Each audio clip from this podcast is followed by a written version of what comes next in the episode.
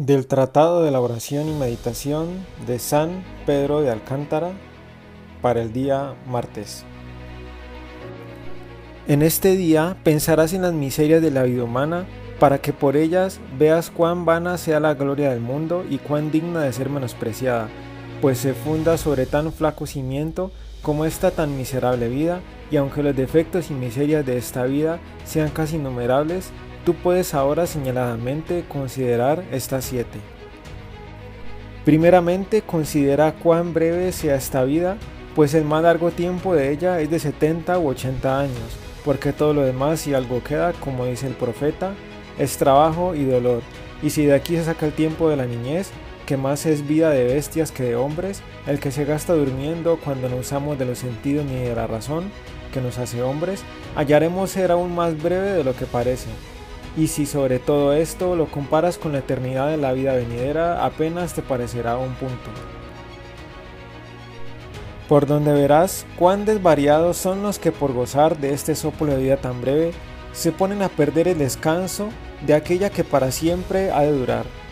Lo segundo, considera cuán incierta sea esta vida, que es otra miseria sobre la pasada,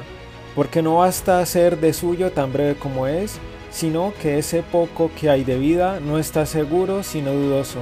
porque ¿cuánto llegan a esos 70 u 80 años que dijimos?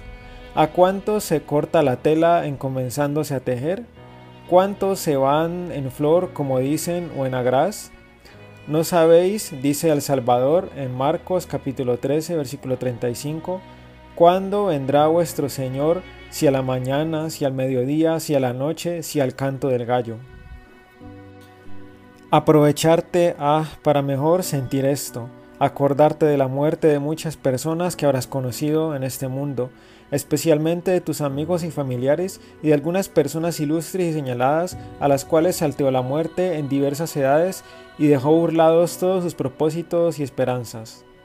Lo tercero, piensa cuán frágil y quebradiza hacia esta vida, y hallarás que no hay vaso de vidrio tan delicado como ella es, pues un aire, un sol, un jarro de agua fría o un vaho de un enfermo basta para despojarnos de ella, como parece por las experiencias cotidianas de muchas personas, a las cuales en lo más florido de su edad basta para derribar cualquier ocasión de las sobredichas.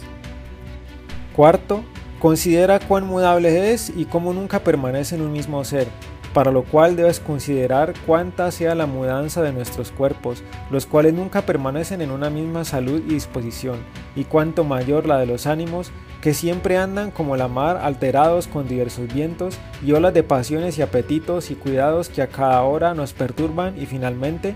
cuántas sean las mudanzas que dicen de la fortuna, que nunca consiente mucho permanecer ni en un mismo estado, ni en una misma prosperidad y alegría las cosas de la vida humana, sino siempre rueda de un lugar a otro.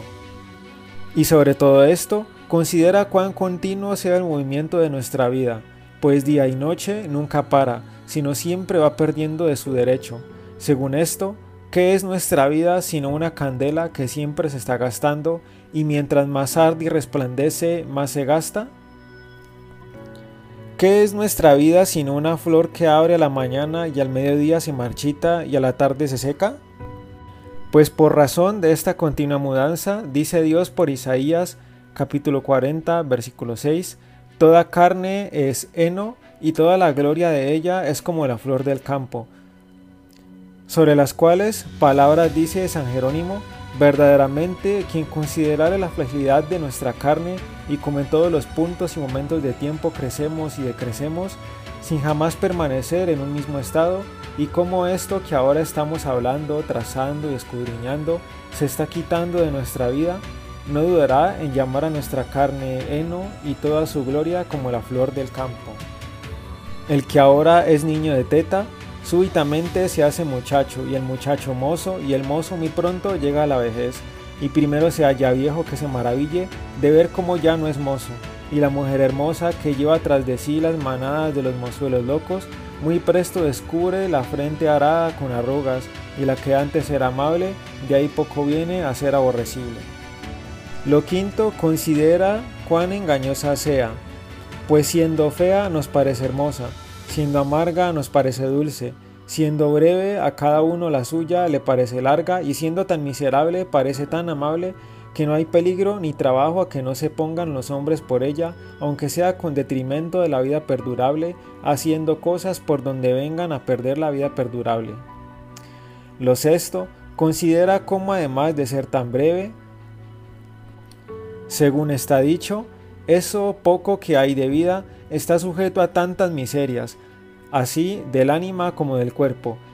que todo ello no es otra cosa sino un valle de lágrimas y un piélago de infinitas miserias. Escribe San Jerónimo en Jerjes, aquel pobrecísimo rey que derribaba los montes y allanaba los mares, cómo se subiese un monte alto a ver desde allí un ejército que tenía juntado infinitas gentes, después que lo hubo bien mirado, dice que se paró a llorar, y preguntado por qué lloraba, respondió, Lloro porque de aquí a cien años no estará vivo ninguno de cuantos allí vio presentes. O si pudiésemos subirnos a alguna atalaya, que desde allá pudiésemos ver toda la tierra debajo de nuestros pies, desde ahí vería las caídas y miserias de todo el mundo y gentes destruidas por gentes y reinos por reinos. Verías cómo a unos atormentan, a otros matan, unos se ahogan en el mar, otros son llevados cautivos